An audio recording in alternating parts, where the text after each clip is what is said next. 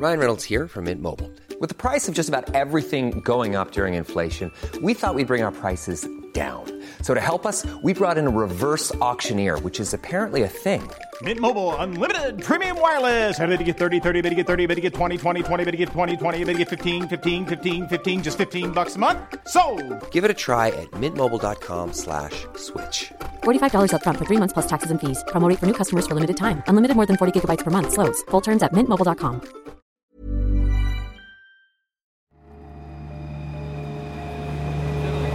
Et action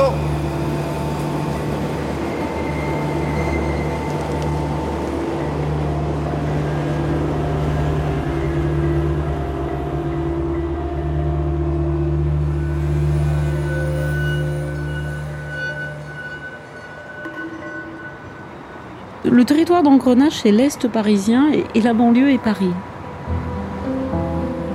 Je suis euh, Vera Peltekian, je suis chef de projet fiction, c'est-à-dire que je m'occupe euh, des séries françaises et parfois de coproduction internationale euh, côté Canal+. hein. C'est un Paris non touristique, donc je pense que c'est un élément de vérité qui, qui, effectivement frappe les esprits. Il y a pas mal de séries qui montrent Paris avec des plans qui sont un peu artificiels. Et là, les plans de Paris s'intègrent très naturellement dans l'histoire. C'est des images qui racontent euh, une histoire contemporaine de Paris, un empilement architectural qui est celui de Paris actuellement, notre Paris dans lequel on vit tous les jours. La ville est un personnage, que ce soit le centre-ville de Paris ou la banlieue. Frédéric Jardin, réalisateur d'épisodes des saisons 5, 6 et 7 d'Engrenage. C'est un personnage essentiel, euh, c'est peut-être même le premier personnage qui vit, qui respire euh, et dans lesquels euh, nos personnages sont en immersion complète. Avec les RER, les trains de banlieue, les métros qu'on voit passer, le tramway, tout ça c'est derrière nos personnages. Moi j'y attache beaucoup d'importance. Dans la saison 6, après son viol, on retrouve Joséphine euh, euh, c'est au bord de la Seine, un endroit assez étonnant à l'Arsenal là-bas à Bastille, où il y a à la fois une écluse avec la sortie du canal Saint-Martin qui débouche sur la Seine, la Seine et le métro qui passe au-dessus. Elle émerge, elle est pieds nus, sa robe est à moitié déchirée, euh, elle est totalement évidemment perdue. On est avec elle, en fait, on découvre et on va découvrir au fur et à mesure ce qui lui est arrivé.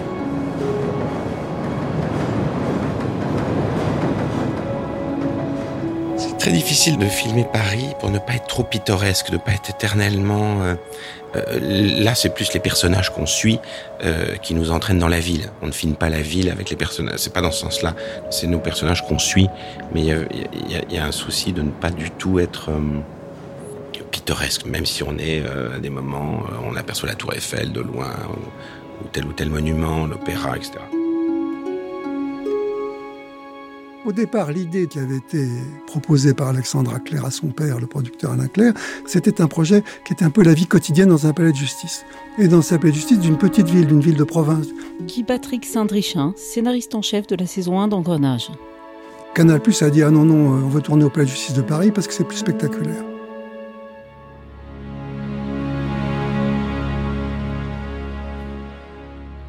Nos protagonistes, c'est à la fois le procureur, notre équipe de flics, euh, Joséphine Carlson, l'avocate, et le juge Roban, François Roban. En fait, euh, l'idée, c'était qu'ils puissent se retrouver chaque saison, si vous voulez. Et c'était crédible dans une petite, euh, dans un petit palais de province, alors que ça l'est pas au palais de justice de Paris. Alexandra Claire, créatrice de la série Engrenage. Donc l'idée de Fabrice Pételière, c'était de dire profitons de ce que Paris est une ville magnifique, que nous y vivons tous pour pouvoir tourner à Paris. Et c'était une idée géniale, et ça on en avait discuté ensuite avec mon père, hein, en se disant mais on va faire à l'américaine, comme Miami Vice, on va vendre Paris. Et finalement, on s'est, on s'est, beaucoup attaché à ce décor parisien, à faire vivre Paris. Nos- notre avocate est parisienne, les flics sont à Paris, ça se passe à Paris. Alors bien sûr, on va dans la banlieue, on va, mais c'est vraiment une compétence parisienne. Ils sont où? Sur une scène de crime dans le 19e. euh, Où ça exactement? Au 36 rue de Crime. La grande ville nous intéressait en fait. Parce que dans mon souvenir, c'était non seulement la province, mais c'était une petite ville. Ce qui peut être intéressant, mais c'est une série complètement différente. Fabrice de la Batelière est directeur de la fiction chez Canal+. Et on, on- on voyait déjà sur euh, France Télé, euh, sur France 2 et, et sur France 3 qu'ils exploitaient beaucoup cette province. Donc euh, c'était aussi une manière euh, de nous démarquer, même s'il y avait d'autres séries policières à Paris. Et puis les consultants, c'était des consultants qui travaillaient à la préfecture, au palais de justice. Donc on avait une connaissance de, Paris. la province, il aurait fallu le, travailler autrement. Mademoiselle Carlson, est-ce que vous pouvez leur expliquer pour le cabinet, ça ne fait aucune différence que vous soyez condamné ou pas. Ça ne change rien aux honoraires ni à la réputation de maître Escudier. Si je perds, c'est de votre faute. Si vous gagnez, c'est grâce à moi. Et ça vous coûte exactement la même chose. Plus l'amende si vous êtes condamné à une amende.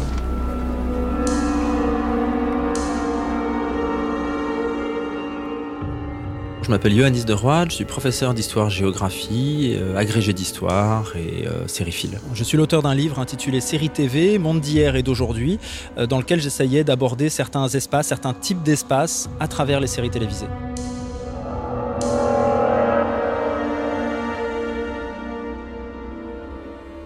On a des lieux de centralité, ça qui est intéressant d'ailleurs dans le qu'on a des lieux de centralité institutionnelle, bon, euh, extrêmement euh, prestigieux, le, palais de justice, même si finalement il nous est euh, décrit comme un endroit qui est aussi un lieu de, trahison, de compromission, etc. Et puis les, les, intrigues qui tournent sur des avocats se déroulent au moins au parti dans leur cabinet, qui eux-mêmes, ça on nous le fait bien comprendre, sont situés dans les, dans, les très beaux quartiers.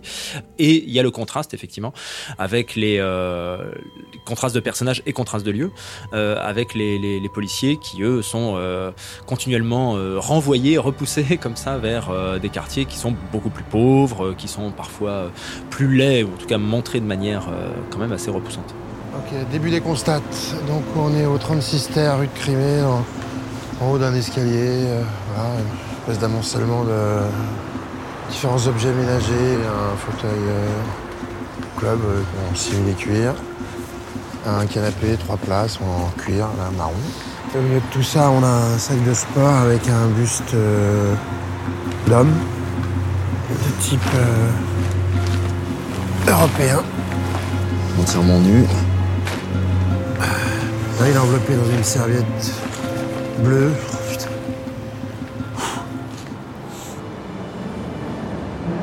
Évidemment, il y a l'influence de bon, les, séries américaines de ce point de vue-là ont accompli leur euh, révolution euh, dans les années 1980. Ioannis de Roide. Hill Street Blues, c'est bon la, la, grande pionnière euh, qui montre justement une ville d'ailleurs qui n'est pas nommée, hein, mais qui les extérieurs étaient tournés à Chicago et donc qui se voulait beaucoup plus plus dur, réaliste. bon, et ça c'est quelque chose qui donc avec quelques années de décalage est arrivé en France et qu'on a vu donc d'abord dans PJ et puis que Police District, bon, qui est une, une série assez assez méconnu, qui n'a pas duré très longtemps sur M6, mais qui déjà s'intéressait à la banlieue nord-est et puis au quartier populaire, 18e, euh, 19e. En tout cas, en ce qui concerne euh, le filmage et les, prises de vue autour de Paris, moi j'avais l'idée euh, très rapidement de me promener dans Paris. Jean-Philippe Amar, réalisateur d'épisodes de la saison 7 d'Engrenage. De, de, ne pas être sur des plans qu'on appelle euh, ESTA, qui sont euh, des plans de présentation euh, de certains décors ou des plans qui ont la vertu de, de passer d'une séquence à l'autre avec un besoin de respiration. Moi, j'avais besoin en tout cas de, de créer du mouvement.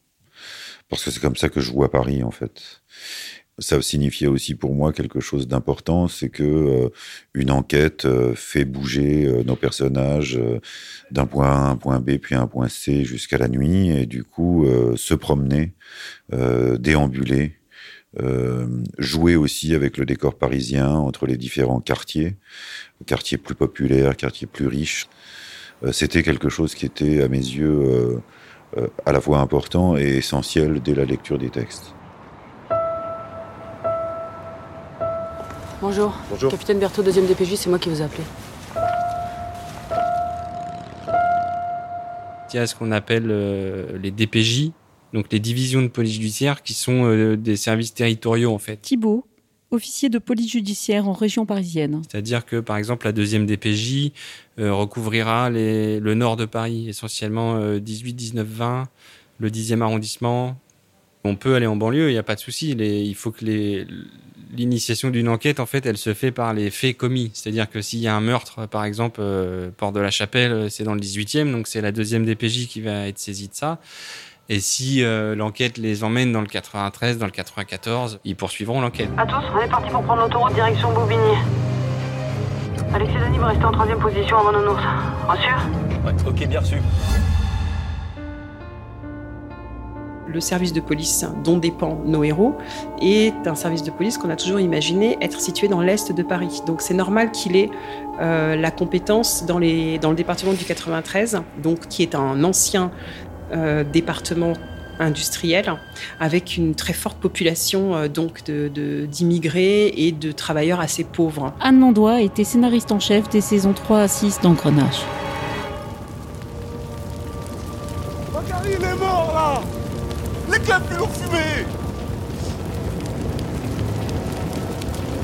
Faut foutre le spell à la cité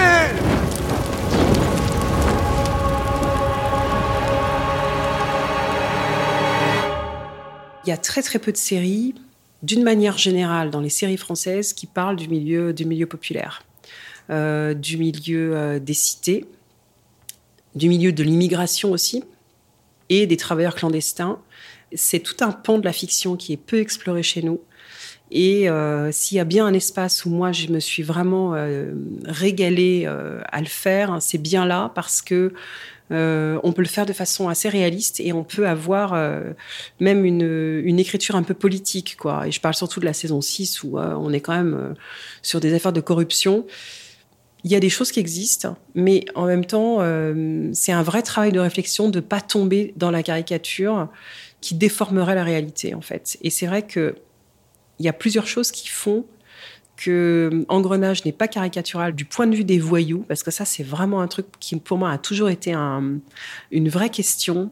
Et pour ça, on a énormément travaillé avec euh, les directrices de casting, qui sont allées elles-mêmes chercher des mecs de cité qui faisaient déjà... euh, du théâtre dans certaines associations. Euh, Il y a beaucoup de jeunes, en fait, euh, de, de- dans Engrenage. euh, et ils, ils se disent pas, euh, non, c'est encore une image réductrice. Moi j'étais con quoi toi Va là-bas avec soi Vas-y ouvre-moi ça Vas-y, Vas-y. Mets plus de force Mets plus de force. Mais viens nous aider Viens nous aider. Un, deux. Ça bouge, ça bouge, ça bouge. Ça bouge, regarde, ils sont tous là. C'est qui le mec en costard Je sais pas, je le vois pas, attends. Ouvre ça là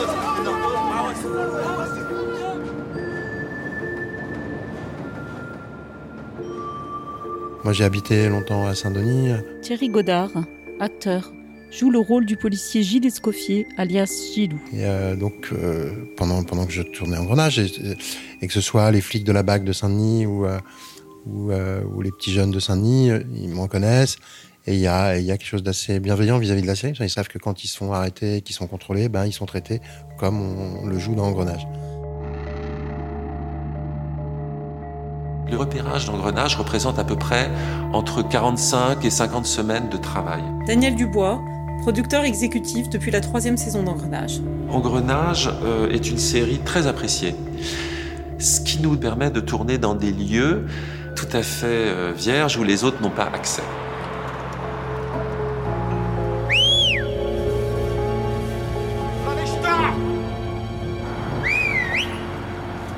Pour les cités ou pour certains quartiers euh, qui peuvent être dits sensibles en banlieue, David Agege, en charge du repérage des décors sur la série Engrenage.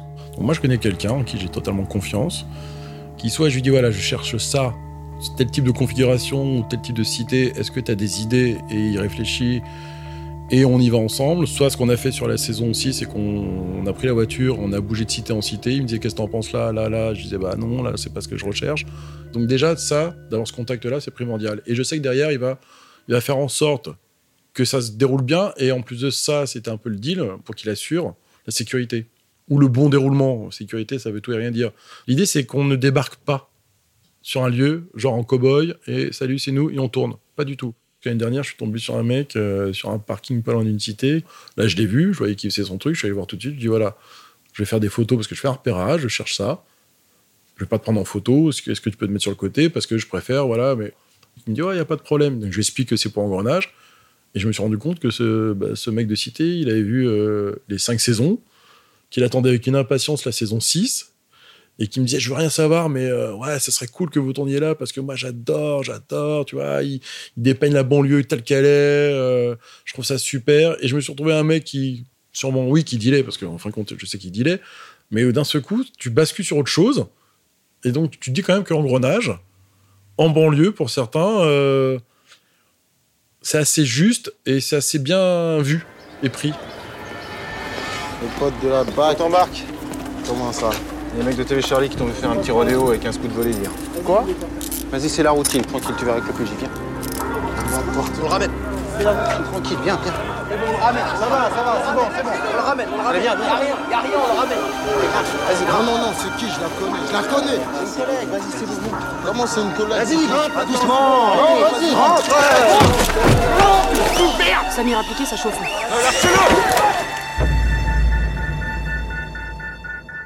Une des choses qu'Engrenage a, a bien exploité, c'est euh, la présence d'espaces vides dans les grandes villes. Traditionnellement, la série policière, c'est une série de, de, de foule, d'animation, de mouvements, euh, bon, et qui donc euh, se, situe plutôt euh, dans des espaces pleins. Ioannis de Roide. Mais c'est vrai que euh, les séries plus récentes ont beaucoup exploité le, le vide.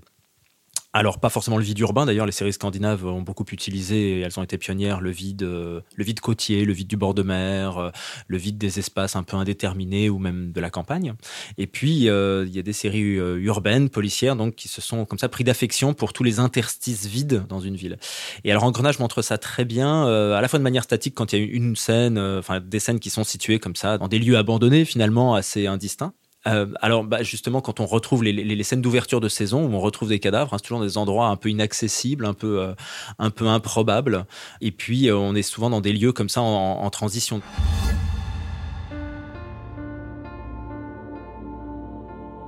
Donc il y a une attirance pour le vide. C'est aussi que c'est quand même un bon moyen de faire des parallèles avec.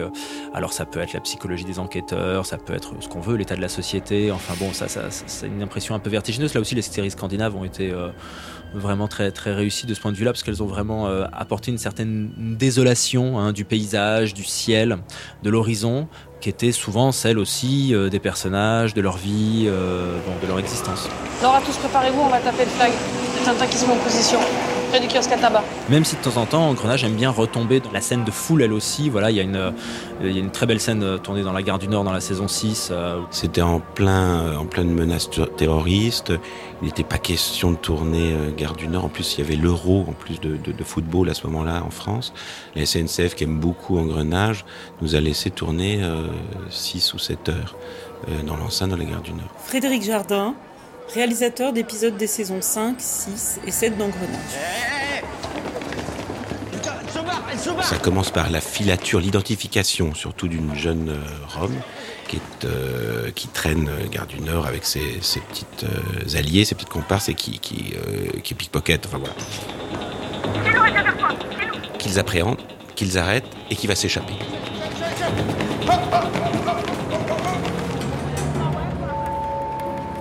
Et ensuite, il lui court après, à travers toute la gare, au rez-de-chaussée, puis ensuite qu'il se retrouve à, la suivre euh, vers le métro.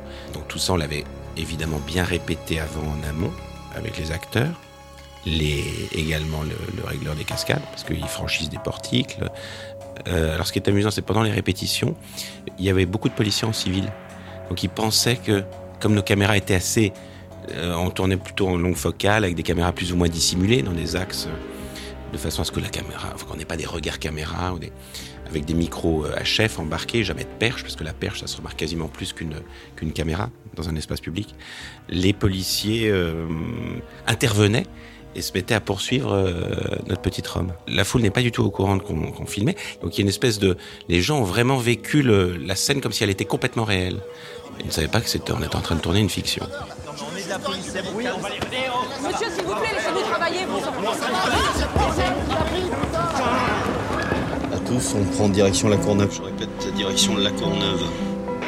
Ok, elle est partie, direction La Courneuve. Métro, ligne 7. Alex, tu me suis?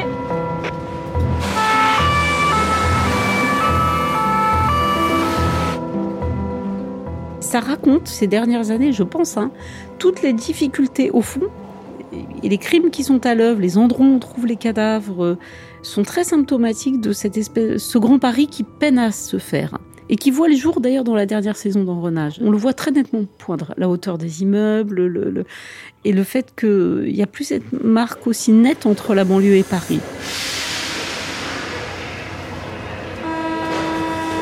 Elle est remontée dans le métro, elle est remontée dans le métro, elle est toujours direction de la Courneuve. Laure, tu me récupères? Je crois qu'Engrenage, euh, finalement, rend plus concrète l'idée du Grand Paris. Euh, pas sous sa forme évidemment administrative ou politique, mais justement c'est une forme qui reste encore euh, abstraite, euh, sans doute pour beaucoup des habitants de, cette région, mais qui la rend plus concrète par les déplacements, par les allées et venues qu'elle effectue entre le centre et la périphérie.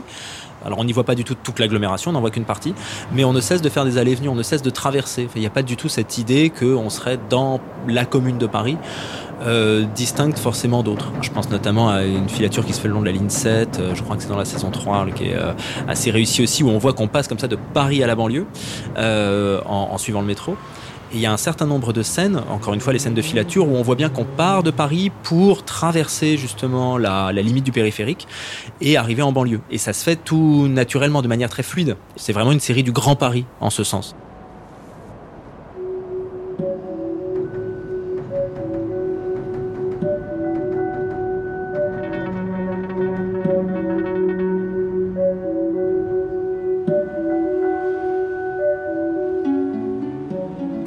Troisième épisode du podcast Engrenage, histoire d'une série française. Dans le prochain épisode, comment Engrenage a-t-elle construit des personnages de femmes et d'hommes en s'affranchissant des stéréotypes? Engrenage est une création originale Canal+, disponible en intégralité sur MyCanal. Pour continuer à explorer son univers, découvrez gratuitement les autres épisodes du podcast Engrenage, histoire d'une série française sur MyCanal, Apple Podcast, Google Podcast et toutes les autres applications. Ce podcast est produit par Louis Créative et Canal+. Il a été écrit et tourné par Cyrielle Bedu. Clémence Grosse a assuré l'habillage et le conseil sonore. Mathieu Gagné la prise de son et le mixage. Maureen Wilson était assistante de production et Charlotte Pudlowski, productrice. À bientôt.